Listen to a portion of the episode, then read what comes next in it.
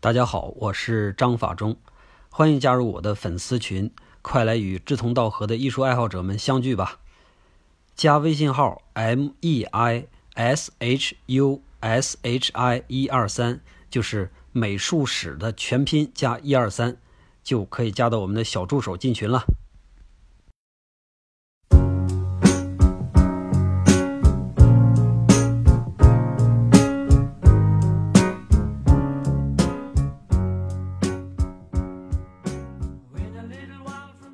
大家好，最近呢，我在和喜马拉雅协商一档节目，是中国美术史付费的。说起付费，我就有点不好意思，毕竟骨子里吧，还是一个知识分子，对钱的欲望呢，就不应该这么赤裸裸的给摆出来，是吧？但是我又不是一个合格的这个伪君子，所以既然伪不明白啊，早晚会露馅儿，所以还不如直接交代了。希望大家到时候能够多多捧场。Point in us remaining. We may as well go on as I did on my own, alone again. Naturally, to think that only yesterday I was cheerful, bright and gay, looking forward to wouldn't do the role I was about to play. But as if to knock me down, reality without so much as a mere touch. Cut me into little 前段时间在网上出现了一群不甘寂寞的书法家为咱们呈现了那叫一个千奇百怪的表演。呃我记得那阵呢还引起了一段讨论热潮。我也是好热闹嘛就在网上找了一套合集来看。哎呀这笑得开心的不得了。平心而论啊这些艺术家如果搬到什么演员的诞生啊，什么那些喜剧秀里边啊，说不好这些人都能夺冠，这个肯定不是笑话啊。咱们现在社会上确实存在一些奇怪的现象，比如说书法家比喜剧演员好笑啊，这就是其中之一。不知道大家注意到一些细节没有？就是这些书法家的视频里边，他们表演的现场是没有笑声的，相反，现场是一片片的叫好声，这就奇怪了啊。难道他现场的观众都是托吗？同样是观看，为什么咱们和他们的反应就那么的不一样呢？根据我多年的江湖经验分析，嗯，现场的人员基本上都是本色，人大家呢是先听到这个艺术家的名头，从一开始心里头就建立起了敬意，之后再看到艺术家表演的时候，因为自己没有办法判断这个书法本身的优劣，所以呢只能从众。但是从众众都不能判断，那就只能从首，就是那个领头的人。所以当领头的人叫好的时候，那叫好声就自然就连成一片。咱们在屏幕的这一头和现场完全隔离，没有任何人可以带动咱们的气氛。再加上视频本来就截的没头没尾的，所以我们只能是看到他的怪，什么笔掉了，什么纸破了之类的，然后就本能的发笑。但是。大家在发笑的时候啊，不知道有没有想过，这些人怪归怪，他们真的很差吗？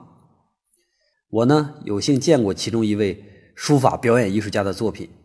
说实话，就算这个人算不上大师，他也肯定有中国前一百的水平。可就是这些人的表演被断章取义的放到网上之后，得到了我们的嘲笑和批评。通常情况下，大家批评他们就说侮辱书法艺术啊，什么侮辱中国传统文化呀之类的。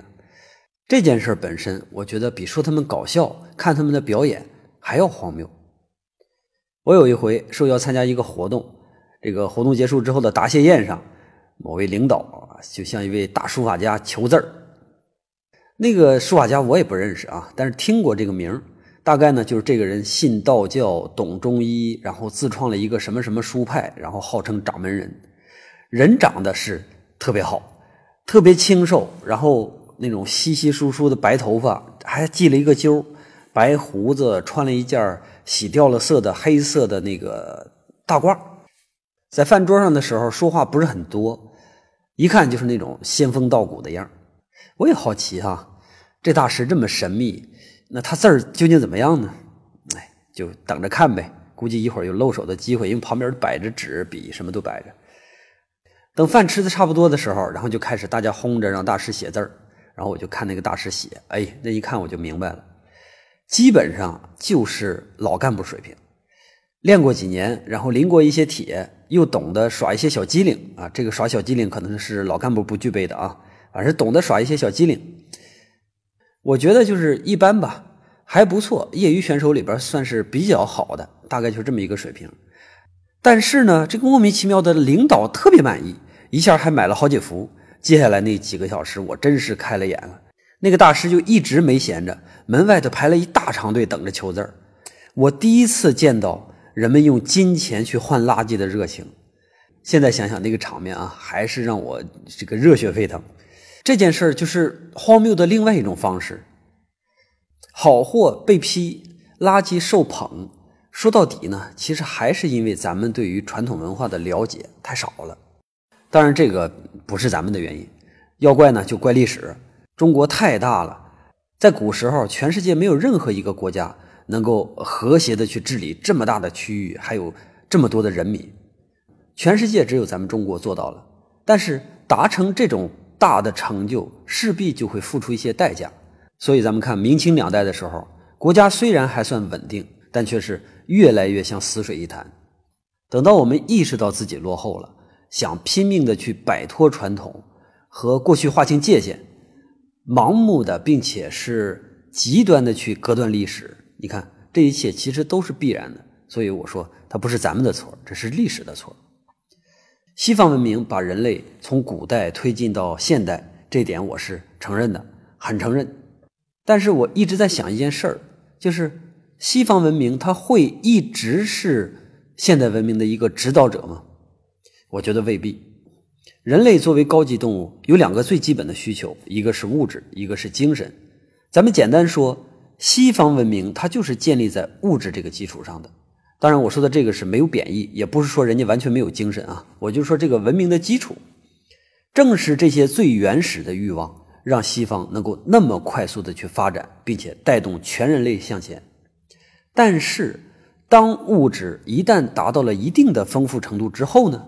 谁来解决接下来人类的那些困扰？这个时候，我觉得咱们的中国文化就应该去发挥了。中国文明它是建立在精神基础之上的。你看，过去的两千年里边，中国的物质丰富程度几乎是毫无变化，但是咱们中国人在天地之间愣是找到了一种幸福的方式。哎，听起来真是特别神奇。我觉得这些可能就是咱们在未来精神世界的解决之道。那么，咱们怎么去找到那个神奇的道呢？我觉得最容易的就是到中国美术史里边去找。你看这个广告是不是做的超级出色哈？行了，接下来呢，我跟大家聊一聊，就是我对中国美术史这档节目的一些想法。这档节目呢，叫做《张法中德中国美术史》。为什么叫这个名首先是我想让它打上我的印记，这个不是我自大啊，绝对不是自大。这个是因为我希望他能不受约束的去讲，不受约束的去讲，就是我希望有一些我自己的想法可以去发挥。但是呢，又不影响整个节目的专业程度，因为这个节目呢，我找了一个顾问，是咱们中国我觉得目前仅存的几位大师之一了，啊，是柯老柯文辉先生。大家如果没听过这个名呢，也正常，因为柯老实在是太低调了。大家可以到网上去找柯老的书，去买来读一读，就知道这个老人家他到底有什么样的能量了。我以后我想推一下他那个《弘一法师传》，写的超级无敌好。还有《公贤化论一解》，如果大家感兴趣的话，到网上买一本，你一定不会失望。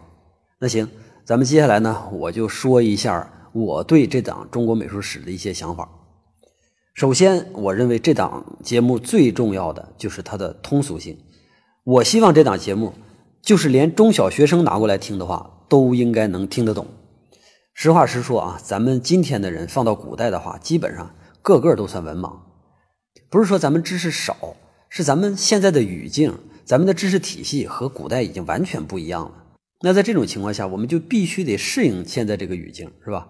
其实做这档节目之前呢，我在一直大量的看书，这些书里边其实给我提供了很多好的话、好的句子、好的观点，但是里边有很多是古文的，我完全可以把这些古文引用出来，这样显得我还有学问，是吧？但是我一点都不想这么干。我就是希望用大白话给大家把这些事说明白，做一个最基本的敲门砖。如果大家听完我这档节目之后听懂了，然后同时也感兴趣了，那你再继续自己去研究，去找更高深的去了解。但是那个不是我的工作。第二个想法呢，就是我希望去普及中国美术史，但是呢，我又不希望被美术史给绑架。我完全可以去按照框架一点一点的去给大家讲，这个是没有问题的，就像书本一样。但是呢，我觉得这样太无聊了。这个无聊主要还是来自于我。咱们之前讲这个西方艺术史的时候呢，你看我讲过达芬奇，讲过米开朗基罗，就是没讲拉斐尔。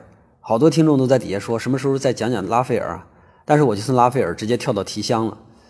这个主要原因还是因为相对提香来说，我对于拉斐尔的兴趣就没有那么浓，我没有那么强烈的情感，那我讲出来呢，大家可能也不会感兴趣，所以。在讲中国美术史的时候，我也想这样，就尽可能讲那些我最感兴趣的。我想把我的热情传递给大家。有的时候，知识可能不是第一位的，我一直是这么认为，知识未必是第一位的，热情可能比知识还要重要。因为我传递给你热情之后，你会拿着这个热情自己再去寻找知识。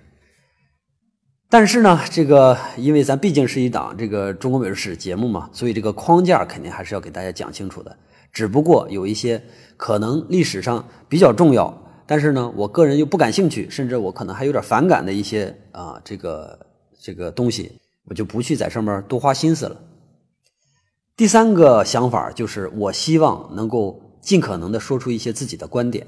刚才我不提了吗？现在这个时代，知识的获取通道太多了，是吧？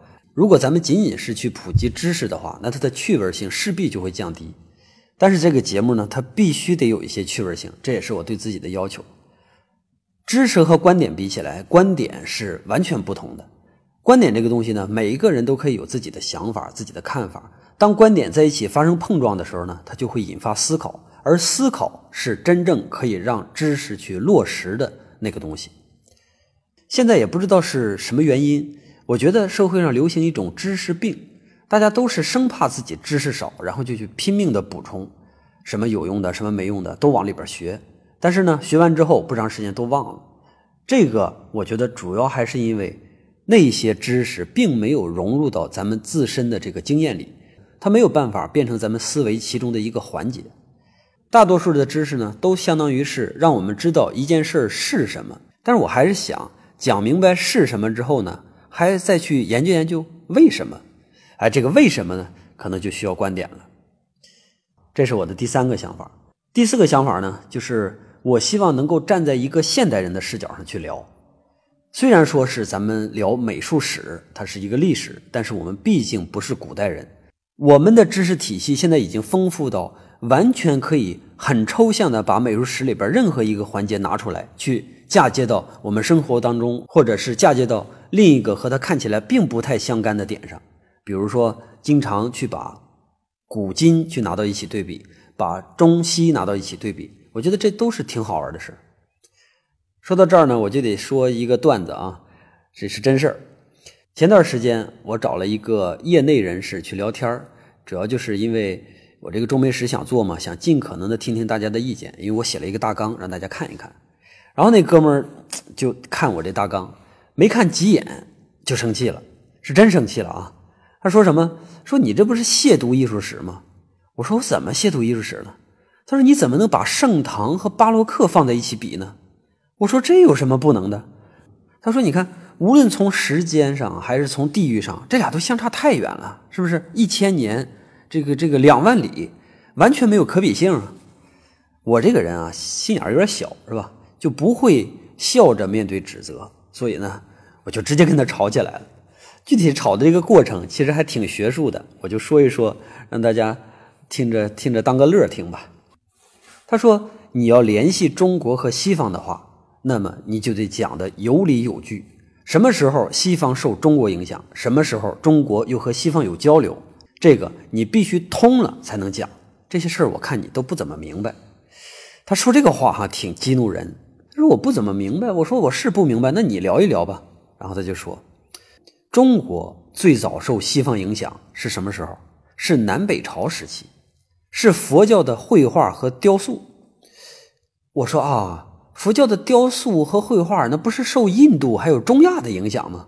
他说对呀，你知道是谁影响了印度吗？我说我还真不知道。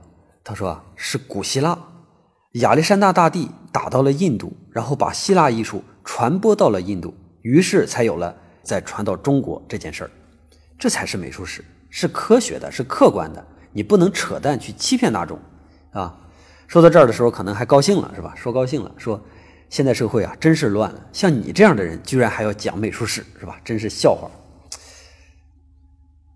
我不知道那哥们儿当时出于什么目的啊，去说这样的话，可能就是有点太瞧不起我们这些画画出身的人了。所以呢，我就一时兴起，毕竟我还年轻嘛。这个我就说，哥们儿，你真懂吗？你要真懂的话，你就掰着手指头算一算，你说这话哪句话能对得上？你看啊，希腊哪年打的印度？在印度又待了多长时间？希腊占领印度的时候是公元前三百年，亚历山大大帝时期，那是什么时候？那个时候，希腊已经可以雕出维纳斯胜利女神拉奥孔了。如果你说印度的雕塑受了古希腊影响，那我问问你。印度的雕塑有哪一个跟维纳斯有点像？非洲有个地方呢，叫法尤姆。法尤姆出土了一批画，这个画都是用蜡画的棺材上的。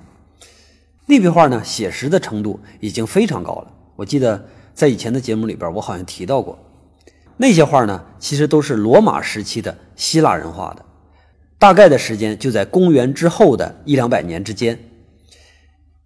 如果说印度受了古希腊的影响，那么他的画应该是什么样呢？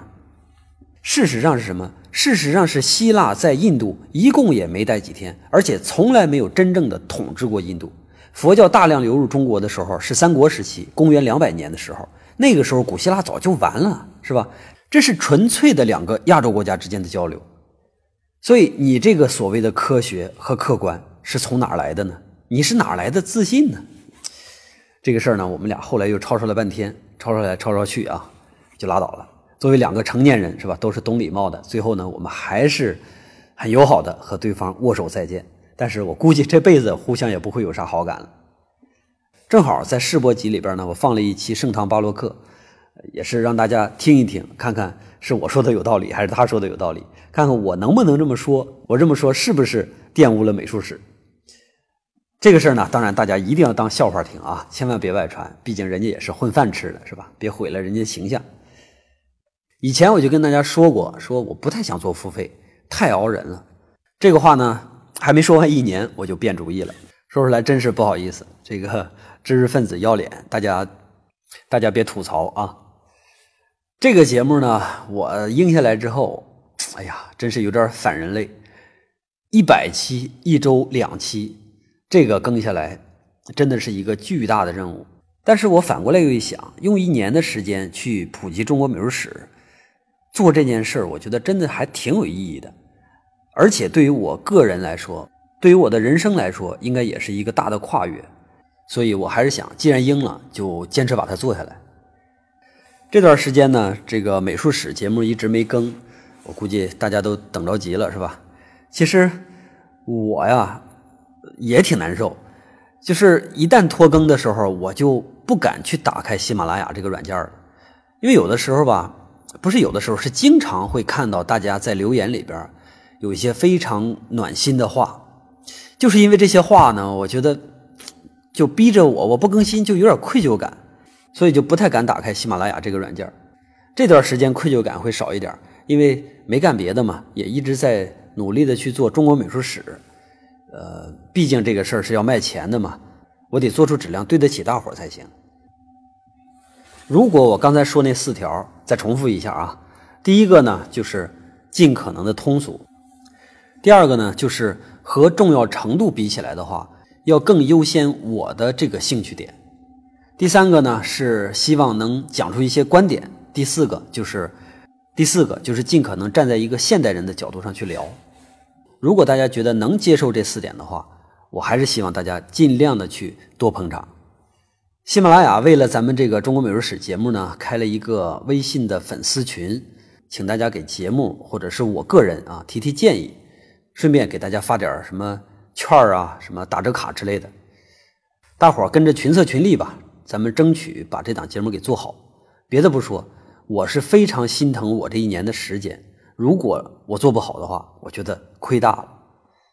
在咱们节目下边的文字区呢，我给大家放了小助手的微信号，还有呢一些二维码，大家可以加这个小助手的微信，被他拉进群，或者说扫二维码自己进群。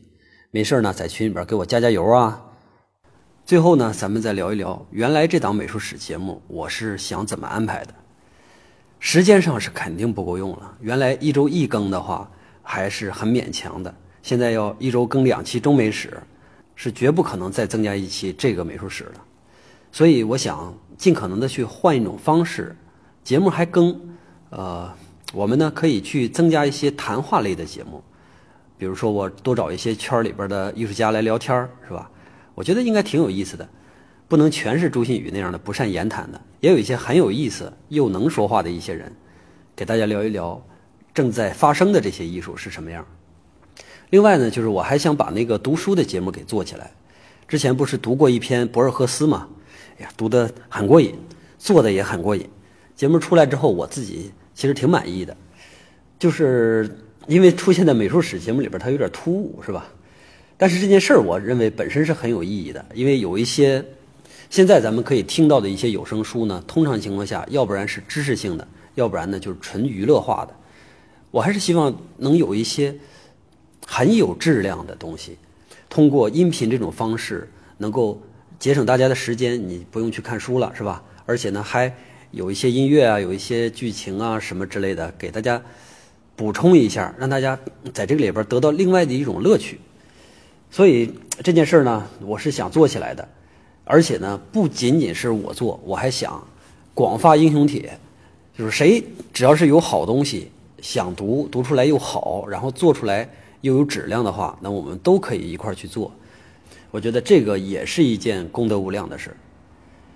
那么接下来咱们这个中美史的节目呢，因为它是付费的，所以音乐上肯定不可能像以前能用那么丰富了。因为你需要大家花钱了，所以你就不能免费的用人家的音乐了嘛。那么关于音乐呢，我们也可以在其他的节目里边增加一些，是吧？对谈节目啊，或者朗读节目啊，增加一些来调剂一下。大概的汇报就是这些了。跟大家说完，我赶紧去写中美史的稿子。下月初上线的时候，我争取给大家来点惊喜。就这样啊，咱们拜拜。结尾的时候音乐放长一点。最后一次了，过足夜。I know I stand in line until you think you have the time to spend an evening with me. And if we go someplace to dance, I know that there's a chance you won't be leaving with me. Then afterwards we drop into a quiet little place and have a drink or two. And then I go and spoil it all by saying something stupid like I love you. I can see it in your eyes that you despise the same old lies you heard the night before. Though it's just a line to you, for me it's true and never seemed so right before. I practice every day to find some clever lines to say to make the meaning come through. But then I think I'll wait until the evening gets late and I'm alone with you. The time is right, your perfume fills my head, the stars get red and oh the night's so blue.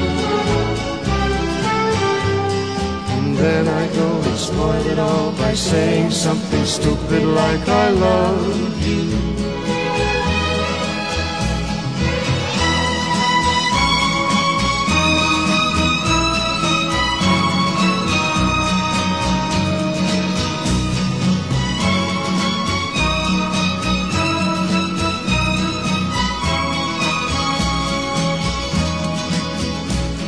The time is right, your perfume fills my head, the stars get red and oh the night's so blue. And then I go and spoil it all by saying something stupid like I love you.